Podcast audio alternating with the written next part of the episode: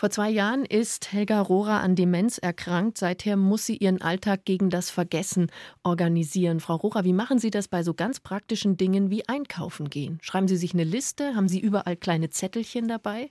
Ich habe mir da ein besonderes System ausgedacht. Und zwar schneide ich aus Prospekten und nur aus zwei Geschäften, die ich jetzt leicht erreichen kann und leicht finde, die Sachen aus, die ich so brauche und äh, die klebe ich auf einen großen Zettel. Und mit diesem Zettel, mit diesen bunten äh, Angeboten und was ich so brauche, marschiere ich dann ins Geschäft und ich kann alles sehr leicht finden. 1 zu 1, der Talk. Zu Gast bei Stefanie Heinzeller. Helga Rohrer, erkrankte früh an Demenz. Herzlich willkommen, Frau Rohrer. Schön, dass Sie bei uns sind. Vor zwei Jahren haben Sie die Diagnose bekommen, Demenz, Mitte 50, also sehr, sehr jung. Sie haben uns gerade erzählt, wie Sie Ihr Leben jetzt organisieren mit dem Einkaufen, mit all dem, was man im Alltag regeln muss. Ist der große Vorteil für Sie, dass Sie als Dolmetscherin und alleinerziehende Mutter ein sehr organisiertes Leben geführt haben? Ganz eindeutig ist das ein äh, Vorteil für mich, weil äh, ich habe es früher gemacht, ein ganzes Leben, und ich darf darauf hinweisen, dass Demenzerkrankte viele Ressourcen haben und man greift leichter zurück auf eine Ressource, die man schon hatte oder kann sie leichter aktivieren. Natürlich ist es für mich äh, ein großer Vorteil. Mit dieser Diagnose hat sich ja Ihr Leben total verändert. Wie haben Sie eigentlich am Anfang gemerkt oder gespürt, dass etwas nicht stimmen kann? Mein Beruf äh, war Dolmetscherin simultan und da habe ich natürlich viele Aufträge gehabt und es kam dann äh, ein Folgeauftrag und da bin ich richtig erschrocken. Ich konnte mich gar nicht mehr erinnern, was ich da vor zwei Wochen gedolmetscht hatte.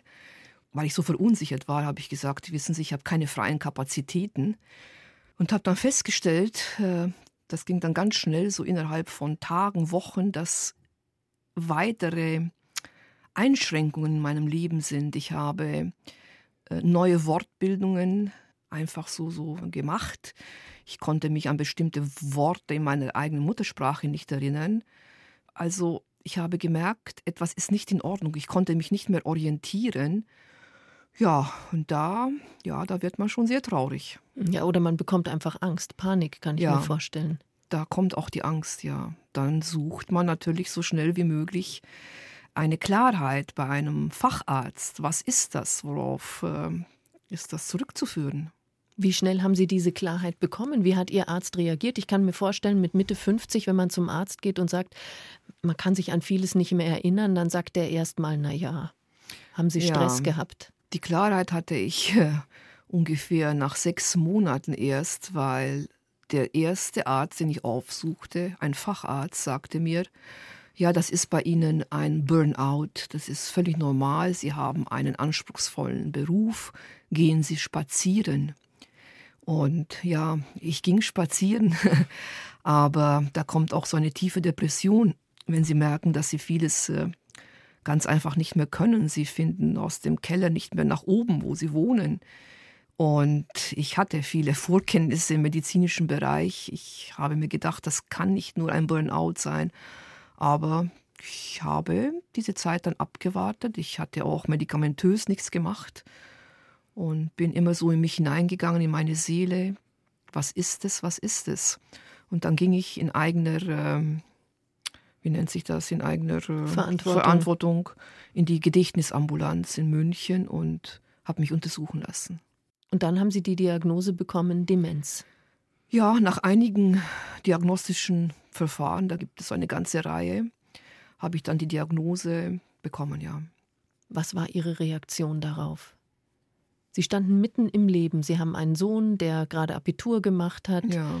Sie haben erfolgreich gedolmetscht. Was ja. war Ihre erste Reaktion?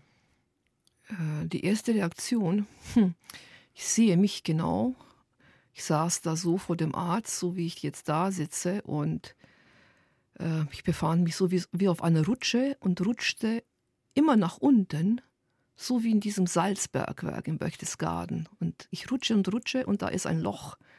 Und natürlich, da fließen die Tränen. Und meine erste Frage war, nicht warum, sondern Herr Doktor, wie geht das weiter mit mir?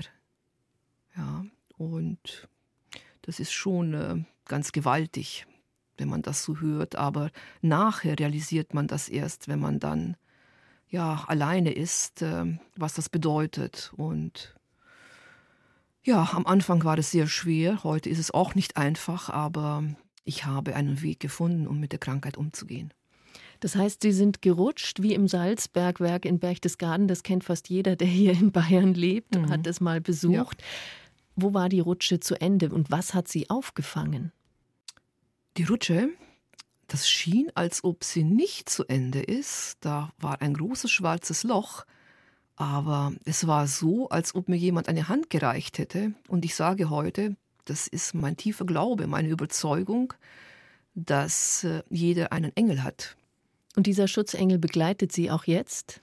Der begleitet mich auf jeden Fall und der ist jeden Tag präsent und ich stehe da und ich äh, sehe mein heutiges Leben positiv. Ich sehe es auch als neue Chance, andere Sachen zu machen und Menschen Mut zu machen, die erkrankt sind und Angehörigen, die jemanden ja betreuen, der erkrankt ist. Wir haben sehr viel Potenzial und jeder hat seinen Engel. Haben Sie denn auch Engel in dem, ich sag jetzt mal in der Realität, die sich auch materialisieren, die auch neben Ihnen sind, Freunde, die geblieben sind? Ja, ich habe Freunde. Ich habe äh, eine sehr gute Freundin, die mich intensiv begleitet, seelisch und in jeder Hinsicht. Und ich habe meinen Sohn, der durch diese Krankheit, die ich habe, eigentlich auch sehr gereift ist. Er ist richtig gewachsen an meinen Einschränkungen. Und er steht ganz mutig da und ja, wir, äh, wir sprechen jeden Tag so über die Krankheit als ganz normale Einschränkung. Jeder ist ein bisschen dement, sagen wir immer. Und ich habe jetzt eben das und ein anderer hat vielleicht Probleme mit dem Blinddarm. Oder also wir sehen es, äh, wir sehen es einfach locker, sage ich mal, obwohl es eine ernste Geschichte ist. Und wer mich sehr unterstützt, ist auch natürlich die Alzheimer Gesellschaft München. Die waren mein erster Ansprechpartner und da habe ich eine fachliche und menschliche Begleitung und auch heute noch. Ihr Sohn ist jetzt so um die 20, der hat gerade Abitur gemacht, versucht sich zu orientieren, was er beruflich machen will. Jetzt will man als Mutter seine Kinder ja dann irgendwann loslassen.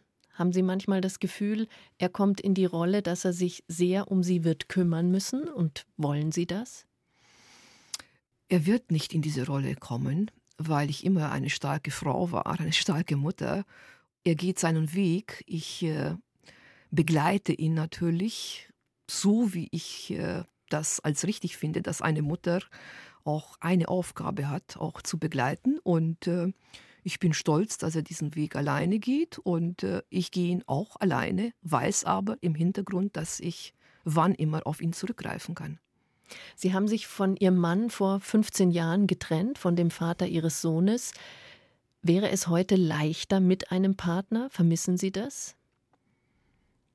Ja, es ist eindeutig leichter mit einem Partner, weil Sie haben eine materielle Sicherheit, durch eine Erkrankung wird man auch ja ganz einfach sehr bedürftig, weil man kein Einkommen hat. Ich zum Beispiel bin jetzt in einer sehr frühen vollen Erwerbsminderungsrente und das ist so ein Existenzminimum. Ich hätte eine materielle Sicherheit mit dem Partner und vor allem hätte ich äh, ja diese, diese seelische Verwandtheit, dieses liebevolle Betreuen was uns ja sehr fehlt und das vermisse ich schon manchmal.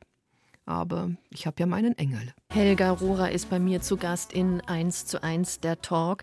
Vor zwei Jahren ist die mit 50erin an Demenz erkrankt. Davor war sie eine erfolgreiche Dolmetscherin.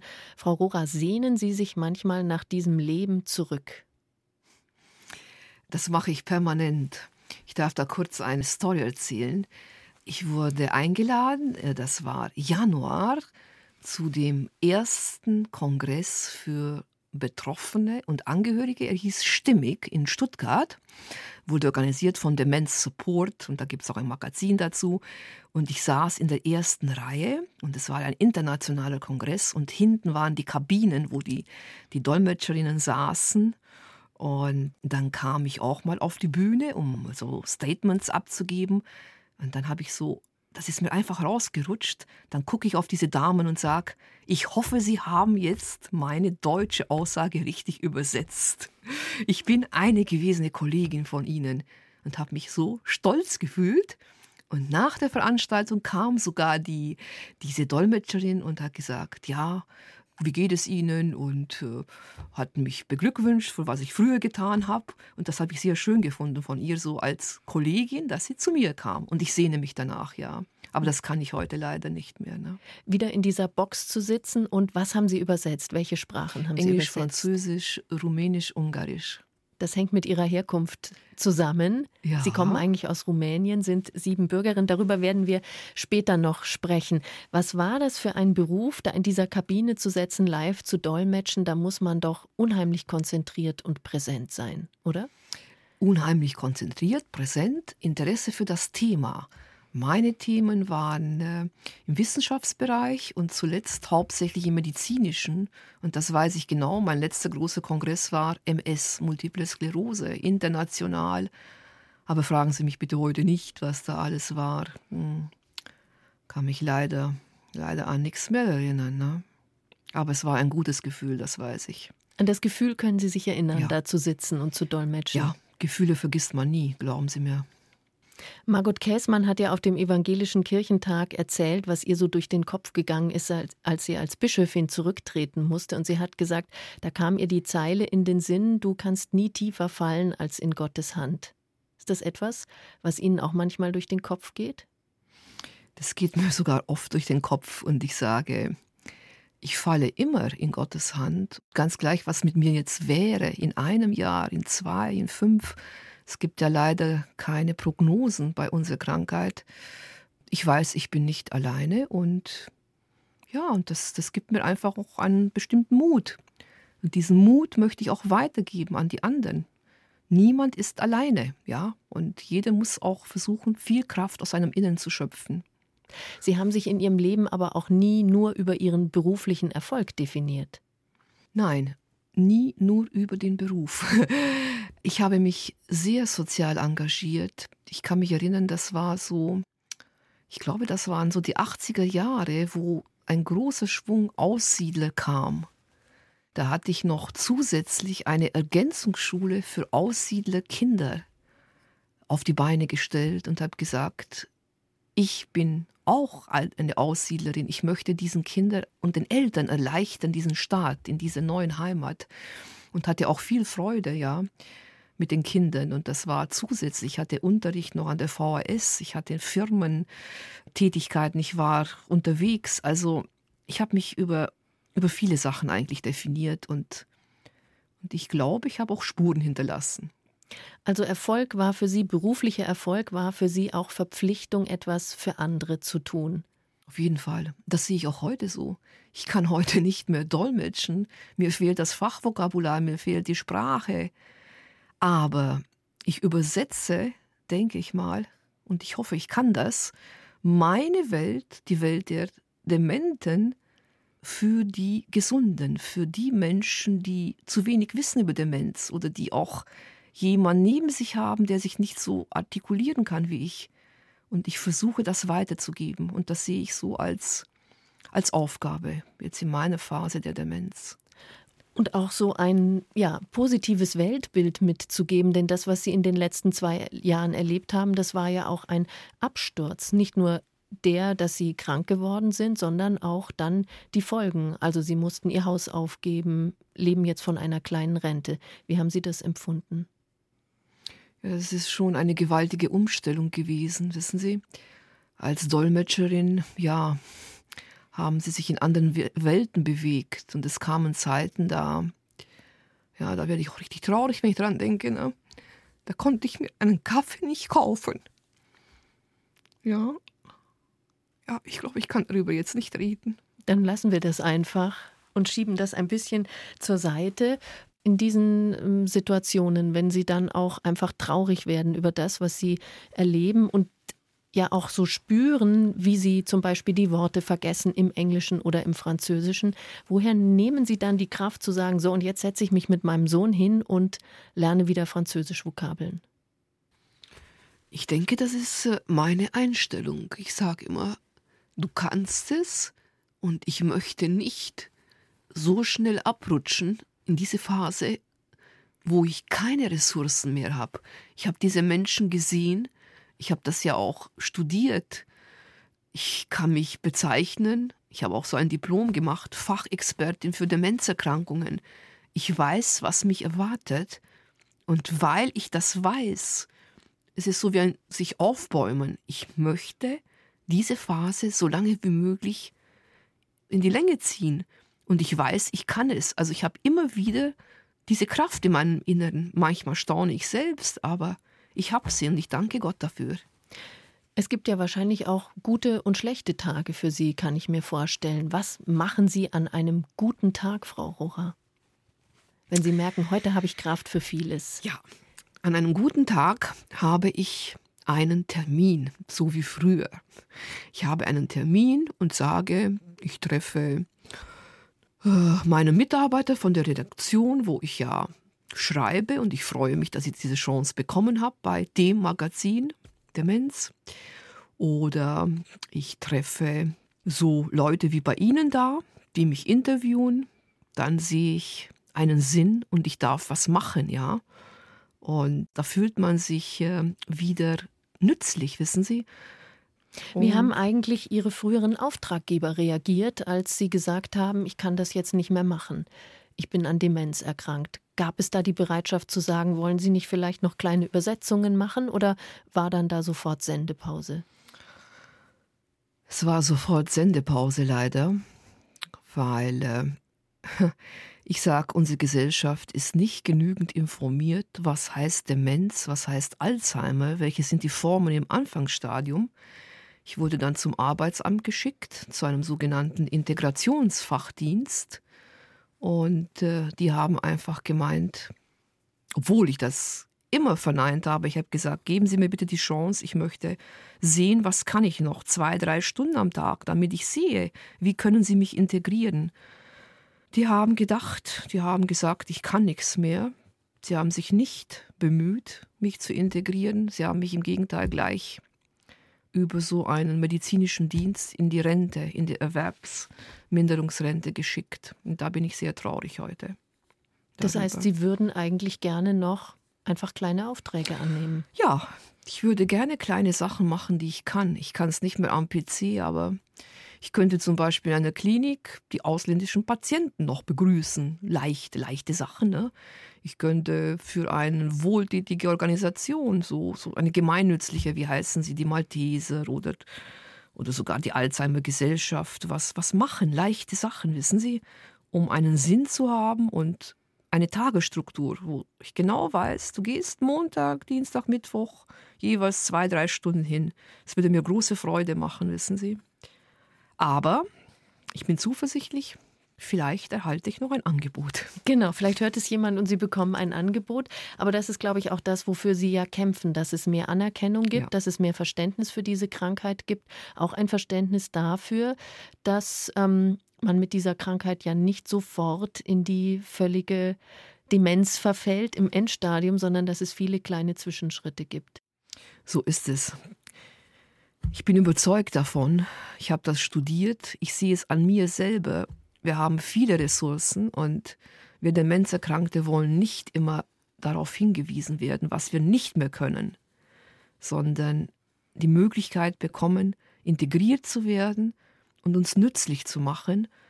In dieser Gesellschaft, glaube ich, müssen wir auch unseren Platz finden und Demenz sollte als Behinderung anerkannt werden, weil dann werden wir vielleicht eine Chance haben, integriert zu werden und nicht gleich, ja, aufs Abstellgleis. Eins zu eins, der Talk. Zu Gast bei Stefanie Heinzeller. Helga Rohrer erkrankte früh an Demenz. Frau Rohrer, ist es schwieriger für Sie, sich daran zu erinnern, ob Sie zu Hause den Herd ausgeschaltet haben, als daran, was Sie als dreijähriges Mädchen erlebt haben? Ich kann mich erinnern, was ich als Dreijährige erlebt habe. Ich muss ja so schmunzeln und ich kann mich nicht erinnern, ob ich das wirklich gemacht habe. Also muss man immer zweimal checken. so wie ich mich jetzt nicht mehr erinnern kann an ihren Namen, wenn ich das nicht immer höre. Das heißt, bevor Sie das Haus verlassen, schauen Sie immer noch mal, ist der Ofen aus, sind die Lichter aus, ist der Wasserhahn abgedreht? Ja, ich habe mir so ein System zurechtgelegt, wo ich so einen Rundgang mache und an der Tür hängt auch so ein Zettelchen, wo ich besonders achten muss. Also ich vergesse oft den Schlüssel mitzunehmen, dann kann ich nicht rein. Da stehen so Notes da, so Notizhaftzettel an der Tür. Mach das, mach das oder was ich jetzt unbedingt machen soll an dem Tag. Kaufe Eier, geh zur Post und so. Katzenfutter, ja. Aber Ihre Kindheit, das haben Sie mir vorhin im Vorgespräch erzählt, die läuft wie ein permanenter Film in Ihrem Kopf. Wie muss man sich das vorstellen? Das äh, ist schwer, sich das vorzustellen. Es gibt ja so viele Formen der Demenz und meine Demenz, die heißt ja Lewy Body oder die Lewy Körperchen Demenz sind ungefähr 20 Prozent der Menschen weltweit davon betroffen, die ja Demenz haben. Und ein großes Symptom ist so eine optische Halluzination. Das bedeutet, sie sehen dort einen Film, mal 20 Stunden, mal, mal 10, aber sie sehen ihn eigentlich permanent, wenn sie wach sind. Sie sprechen mit jemandem so wie ich jetzt da mit Ihnen rede und im Hintergrund läuft so ein Farbfilm mit Sequenzen aus meinem Leben. Was läuft da gerade? Jetzt läuft, äh, jetzt läuft gerade die Zeit, wo ich so, ja, da war ich ein kleines Mädchen und wir hatten ja ganz, ganz bescheidene Wohnverhältnisse. Und ich kann mich erinnern und ich sehe jetzt einen Hühnerstall. Und diesen Hühnerstall hatte mein Vater geputzt und da hatte ich mich mit Freundinnen so verkrochen und da haben wir immer so ein bisschen uns unterhalten und gespielt und den sehe ich jetzt. Ich sehe ihn in Farbe, ich sehe genau, wo er steht. Ich könnte alles, ja, ich kann alles genau beschreiben. Ich kann es nicht so schnell sprechen, wie das jetzt läuft. Dieser Film läuft ja sehr, sehr gewaltig, sehr schnell. Und das ist manchmal sehr ermüdend, wissen Sie. Da kann man dann wahrscheinlich auch nicht einschlafen. Nein, ich versuche dann zu meditieren, ich versuche, ja, ich habe auch diese Fähigkeit, mich immer wieder reinzuversetzen. Ich habe eine sehr schöne Reise nach Israel gemacht vor sehr vielen Jahren, ins Heilige Land an bestimmten Punkten.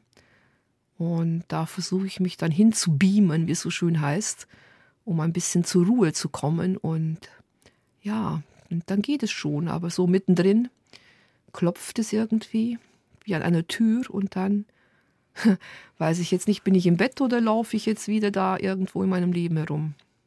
In Ihrem frühen Leben als Kind in Siebenbürgen, da sind Sie aufgewachsen, geboren. Was war das für eine Kindheit? Sie haben es schon so ein bisschen angedeutet, eine sehr karge Kindheit. Ja, wir lebten in, äh, ich sage jetzt mal, in ärmlichen Verhältnissen und es war eine Großfamilie.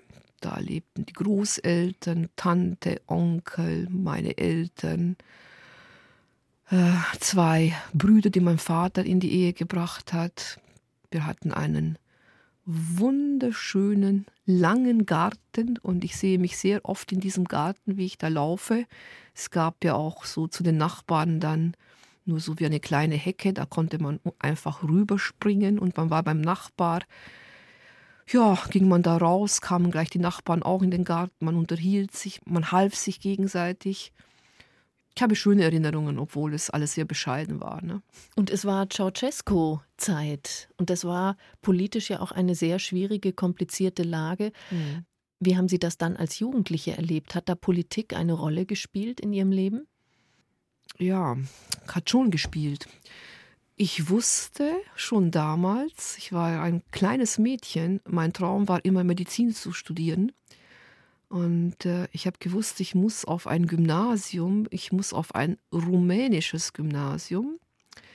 Es gab ja auch ähm, in bestimmten Städten des Landes deutsche Gymnasien, aber da hatte man nicht so die Chance, dann auf die Uni zu gehen. Und ich wusste, ich will das. Ja, Wann also, sind Ihnen Zweifel gekommen, ob das alles so richtig ist?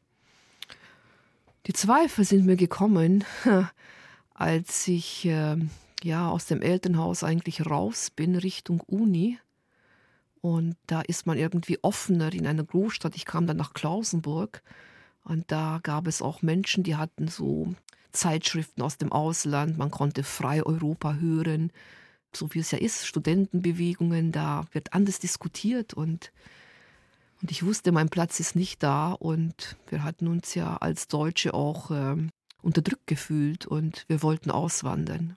Ihr Vater ist, glaube ich, dann relativ bald ausgewandert und Sie sind mit Ihrer Mutter erst ein paar Jahre später so nachgegangen. Das, ja. Mein Vater ist sehr früh, hat es geschafft als Tourist und hat sich dann abgesetzt. Auf jeden Fall, es hat ja dann, ich glaube, so vier, fünf Jahre gedauert. Dann sind wir nachgekommen ich mit meiner Mutter und die Söhne aus der ersten Ehe meines Vaters haben dann nochmals drei Jahre gebraucht. Es war eine sehr, sehr lange Familienzusammenführung. Hat das Auch, wieder geklappt oder haben Sie sich entfremdet in dieser Zeit? Es hat gut geklappt. Es hat gut geklappt und äh, wir sind uns sehr beigestanden und ich weiß noch genau, wie ich mich immer eingesetzt habe, auch bei Behörden. Ich will, dass meine Brüder nachkommen und ich habe schon damals gekämpft und ich glaube, diese Kämpfernatur kommt mir auch heute in meiner Krankheit zugute, wenn ich das so formulieren kann. Und am Ende haben Sie für Ihre Eltern gesorgt? Die waren ja dann schon etwas älter, als Sie auch hier angekommen sind in ja, Westdeutschland. Ich habe für sie gesorgt. Mein Vater ist dann relativ früh verstorben. Das war in Waldkraiburg. Das war so ein sehr und ist ein sehr netter, ruhiger Ort. Und meine Mutter, die hatte ich dann, nachdem sie auch erkrankte, und heute weiß ich, dass das auch eine Form der Demenz war. Aber sie hat das äh, nur ein paar Monate so in der Phase gemacht und also mitgemacht und dann ist sie auch in München verstorben. Ja, dann stand ich mit meinem noch sehr jungen Sohn auch alleine da und ging dann tapfer diesen Weg weiter. Helga Rohrer ist mein Gast in 1 zu 1. Vor zwei Jahren ist sie an Demenz erkrankt und wir haben schon ganz viel von Ihnen gehört, wie offensiv Sie damit umgehen. Sie ähm, machen keinen Hehl daraus zu sagen, ich bin an Demenz erkrankt. Wie reagieren die Menschen in Ihrem Umfeld? Die Menschen sind zuerst sehr geschockt von meiner Diagnose. Einige nehmen mich in den Arm und sagen, ach du Arme, du bist jetzt auch dement ich muss es so, so wiedergeben, weil so in dem Tonfall und mit dieser Umarmung. Und dann müssen und dann, Sie lachen. Da muss ich lächeln, lachen und sagen, du, ich bin nicht arm, ich habe eine Diagnose, so wie jede andere. Ach, ich habe gedacht, Demenz heißt, du kannst nichts mehr, du verlierst äh, die Sprache, alles. Die Menschen wissen gar nicht, was es bedeutet in den Anfangsstadien. Sie sehen immer nur das Ende. Und ich sehe mich heute auch da, um diesen Leuten das zu erklären und auch andere aufzufordern, die so am Anfang stehen, geht an die Öffentlichkeit, nehmt den Leuten die Angst, erzählt mal, was euch bewegt, äh, zeigt den Menschen, was ihr wollt, ja. Also ich gehe ganz normal damit um und möchte auch dieses Bild in unserer Gesellschaft zurechtrücken, weil es ist ja eigentlich schief, es ist verkehrt. Wenn ich jetzt da sitze, glaube ich nicht, dass Sie gedacht hätten, Sie können sich mit mir so unterhalten. Ich habe gewusst, dass ich mich mit Ihnen so unterhalten kann, weil meine Kolleginnen vorher mit Ihnen telefoniert haben. Aber das ist natürlich richtig. Wir haben alle immer die Vorstellung von so einer Krankheit, wie sie am Ende aussieht. Sie wissen aber auch genau, was Sie erwartet in den nächsten Jahren. Sie wissen nur nicht wann, oder? Kann man das so sagen? Ja, leider, man kann das so sagen. Ähm, die, die Prognosen, wie etwas fortschreitet, sind sehr, sehr vage. Und das sind so Prognosen, die nicht nur in Deutschland gestellt werden, so weltweit. Ich war ja öfter jetzt so bei Treffen mit internationalen Ärzten und Betroffenen. Man weiß es nicht, nein. Das kann in fünf Jahren sein, das kann vielleicht früher sein. Und äh, ich weiß, was mich erwartet. Das war Ihre Anfangsfrage, glaube ich. Und weil ich das weiß, ja, kämpfe ich dafür, dass ich meine Phase so lang wie möglich hinausziehe. Und ich kann mir gut vorstellen, dass Sie viele Vorkehrungen getroffen haben, was passieren soll, wenn Sie nicht mehr alleine entscheiden können. Haben Sie das getan? Ja, das habe ich getan. Ich habe das erstens mit meinem jungen Sohn besprochen, mit meiner besten Freundin und dann diese ganzen Vollmachten schon erteilt. Und ich weiß eins, ich möchte so lange wie möglich in meiner Wohnung bleiben, mit meinen Katzen, mit meinen Blümchen, in meinem Zuhause. Und äh, ja, und sonst denke ich nicht so jetzt darüber nach, wo ich sage, ich erkenne meinen Sohn nicht mehr, ich werde das nicht mehr können. Es ist das Heute, in dem ich lebe, in dem Jetzt. Haben Sie die Hoffnung, dass die Medizin für Sie vielleicht noch rechtzeitig das Richtige findet? Sie haben sich ja viel mit diesem Thema auseinandergesetzt, auch schon als Dolmetscherin. Ich kann diese Hoffnung äh, nicht haben, weil ich weiß, die Wissenschaft ist nicht so weit. Die Forschung ist dauernd dran, aber frühestens in 20, 30 Jahren können wir mit etwas rechnen. Aber meine Überzeugung ist, das Medikamentöse ist ein Teil. Und die innere Einstellung und wie ich ja schon sagte, der Glaube. Jeder muss einen Glauben entwickeln. Und jeder sollte auch einen Glauben haben, denke ich mal, an sich, an etwas. Kann einem schon sehr, sehr helfen. Und Sie können manchmal auch über sich selber lachen. Ach, Wissen Sie, ich lache den ganzen Tag. Ich lache alleine über mich, ich lache mit, mit Freunden, mit meinem Sohn, wenn so interessante Wortbildungen da sind. Und äh, ich erinnere mich auch an die Wortbildungen, die ich so vor kurzem jetzt gebildet habe, weil sie so, so einfach nett sind. Und, äh, Erzählen Sie uns eine. Ja, ich esse meinen Greisbrei und äh, ich sehe unten da kommt gerade die Haussocke angefahren. Das ist ja eigentlich mein Hausmeister. Und ja, und es, ist, es gibt viele Sachen so, die dann so kommen und ist einfach witzig, ne? Stört es Sie dann nicht, wenn Sie woanders sind, wo Menschen sind, die Sie nicht kennen und Sie sagen sowas wie, da kommt meine Haussocke angefahren, dass die irritiert reagieren? Die lachen zuerst und ich sage dann sofort, ach wissen Sie, das ist einfach D1. Und viele wissen nicht, was D1 heißt. Und das heißt eine Demenz im Anfangsstadium. Und da lachen wir gemeinsam. Und die sagen dann, ach so ist das. Sag ich, ja du. Unter anderem ist es auch so. Welche Träume haben Sie? Was möchten Sie richtig aktiv noch erleben? Also ich habe eine Vision. Aktiv möchte ich gerne das machen, was ich früher mal getan habe, dass ich was übersetze und da habe ich so ein Projekt ins Auge gefasst, auch mit einer demenzerkrankten Kollegin. Wir sind eigentlich äh, Familienmitglieder, nennen wir uns weltweit. Die lebt in Australien und schreibt ein Buch in Englisch. Und das möchte ich gerne ins Deutsche übertragen. Und dann soll das so erscheinen auf dem Buchmarkt. Demenzerkrankte, übersetzt für Demenzerkrankte. Das ist mein persönlicher Traum.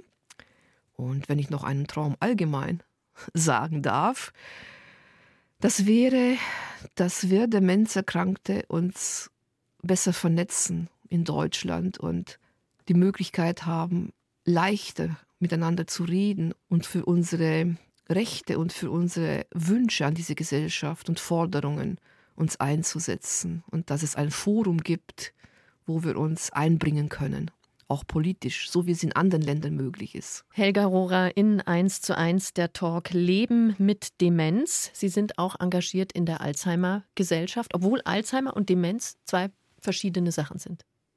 Sie sind ja nicht an Alzheimer erkrankt. Es sind äh, verschiedene Sachen, es sind Symptome, die ein bisschen ähnlich sind, aber Alzheimer kriegt der, der Mensch, die Person, wenn sie alt ist. Demenz kann einer schon ab 45, manchmal sogar ab 35 bekommen. Die Symptome werden gerne ignoriert, nicht gesehen, nicht verstanden. Und dann gehen Menschen sehr spät zum Arzt und dann wird diagnostiziert, Demenz schon fortgeschritten. Vielleicht sollten wir Menschen auch achtsamer mit uns umgehen, dann würden wir das leichter erkennen, ja. Also es sind ganz unterschiedliche Formen von Demenz und Alzheimer ist das, was, was unsere Gesellschaft eigentlich kennt den alten, hilfsbedürftigen Menschen, der alleine nichts mehr kann, ja, der und nicht zu Hause die, betreut wird. Und nicht die Mit-50erin, die jetzt vor mir sitzt und ähm, ihr Leben managt und ganz viel kämpft, auch für diejenigen, die an Demenz erkrankt sind, auch um Anerkennung kämpft. Es gibt ein Buch, Ich spreche für mich selbst. Und ich glaube, das ist Ihre Kernaussage, oder? Ich will das, nicht über mich bestimmen lassen, sondern ich will selbst für mich sprechen. Ja, ich spreche für mich selbst ich weiß, was ich kann, Ich entdecke mich jeden Tag neu und ich möchte das, was ich kann, umsetzen. Ich möchte beachtet werden, ernst genommen werden in meinen Forderungen. Und nicht nur ich, ich spreche für mich selbst, aber ich spreche für alle anderen, die, die auch in dieser Phase sind. Wir sind Tausende und Tausende in diesem Land. Die Alzheimer-Gesellschaft ist eine Gesellschaft, in der Sie jetzt auch im Vorstand aktiv sind. Das ist, glaube ich, zum ersten Mal, dass jemand, der wirklich erkrankt ist, auch dort dabei ist. Wie hat sich das verändert? Bisher waren dort immer Menschen, die helfen wollten. Und jetzt ist jemand, der selbst betroffen ist, mit dabei. Wie hat das die Arbeit in diesem Vorstand verändert? Es ist richtig, was Sie sagen. Es ist das erste Mal überhaupt deutschlandweit, dass eine Betroffene in den Vorstand gewählt wurde. Und ich sage, es ist höchste Zeit, weil es werden ja Entscheidungen getroffen über Erkrankte und Projekte mit Kranken. Und es ist schön, wenn man auch hört, was Kranke wollen und was sie nicht wollen vor allem. Was wollen Sie nicht, Frau Rohrer? Ich möchte nicht, Sie, die Kranken meine ich, und ich möchte nicht, dass dort über uns bestimmt wird. Ich möchte, dass wir mit einbezogen werden in Entscheidungen. Und ich habe jetzt äh, die erste Vorstandssitzung gehabt und ich habe gemerkt, wie auf meine Vorschläge eingegangen wird und äh, wie ich mit einbezogen werde, ja, in Projekte. Und wir haben ein großes Jubiläum nächstes Jahr, die Alzheimer Gesellschaft München. Wir werden 25 jähriges Jubiläum haben. Und ich äh, werde da mitarbeiten in dem Projekt und in Öffentlichkeitsarbeit. Und das finde ich ganz toll, dass man mir diese Chance gibt und uns anderen. Und ich werde andere Betroffene mitnehmen und wir werden was ganz Großartiges auf die Beine stellen im nächsten Jahr. Und ich bin sehr dankbar, dass die Gesellschaft uns diese Möglichkeit gibt. Was ist das Signal an die Gesellschaft? Die Gesellschaft, das ist ja immer so ein großes Wort, das sind wir alle. Was erwarten Sie von den Menschen auf der Straße, die Sie treffen und die merken, Frau Rohrer findet im Moment nicht nach Hause? Ich erwarte einen ganz normalen Umgang und einfach so, wenn ich jetzt einen Touristen sehe aus Japan und der weiß nicht, wo man zur U3 oder U6 geht, dann, äh, dann habe ich früher auch geholfen, habe gesagt, ja sehen Sie mal, das ist die Richtung, ich gehe auch mit ihm mit. Ganz normal und so erwarte ich das auch, ja. Wir haben eine Einschränkung, die da oder dort ist, aber wir erwarten ein ganz normales Verhalten und ohne irgendwelche Berührungsängste die müssen abgebaut werden. Die, die haben ja auch oft, werden. Die haben ja auch oft die Angehörigen. Also wenn die Angehörigen erfahren, meine Mutter, mein Vater ist an Demenz erkrankt, dann erschrecken die erstmal und sind möglicherweise diejenigen, die mehr Hilfe brauchen als der Erkrankte. Machen Sie diese Erfahrung? Ich äh, mache diese Erfahrung und ich äh, appelliere an die Angehörigen, gehen Sie bitte zu einer professionellen Gesellschaft. Das ist in diesem Fall die Alzheimer sie begleitet seit 25 Jahren Angehörige Betroffene. Und da werden sie beraten, wenn sie wollen. Da werden sie in Seminare mit einbezogen. Sie werden informiert, sie werden begleitet und es wird ihnen wirklich viel erleichtert. Nur wenn sie wollen. Also sie werden nie bevormundet, auch als Angehöriger, aber es wird ihnen geholfen. Und wir sollten vielleicht auch alle erkennen, dass es neue Seiten gibt, die man an dem Betroffenen, an dem erkrankten Vater, der erkrankten Mutter oder, wenn man selbst erkrankt ist, an sich selbst kennenlernen kann. Welche neuen Seiten haben Sie an sich kennengelernt in den letzten zwei Jahren? Neue Seiten? Ja. Das Emotionale steht sehr im Vordergrund. Auch wenn, wenn ich, wenn jemand sich nicht mehr so ausdrücken kann, also wenn die Sprache, die Worte fehlen, es sind diese Gesten, es ist die Mimik, die zählt. Es sind die kleinen Dinge, die man noch machen kann, an die man sich erinnert von früher, wo man motiviert werden kann durch Biografiearbeit, wo man unterstützt werden kann. Und man sollte immer mit einbezogen werden, weil äh, wir verstehen viel mehr, als die Menschen glauben. Ich habe auch entdeckt neue Fähigkeiten. Ich, ich schreibe, ich bin plötzlich, plötzlich durch meine Erkrankung, kann man wohl sagen, richtig kreativ geworden. Ich habe Zeit für mich. Ich, äh, ja, ich entdecke mich jeden Tag neu und da bin ich auch dankbar. Ich sehe so die Krankheit als Chance. Und wir danken Ihnen, dass Sie uns die Gelegenheit gegeben haben, an diesen Entdeckungen teilhaben zu dürfen. Frau Rohrer, herzlichen Dank, dass Sie bei uns zu Gast waren in 1 zu 1 der Talk. Ich danke Ihnen.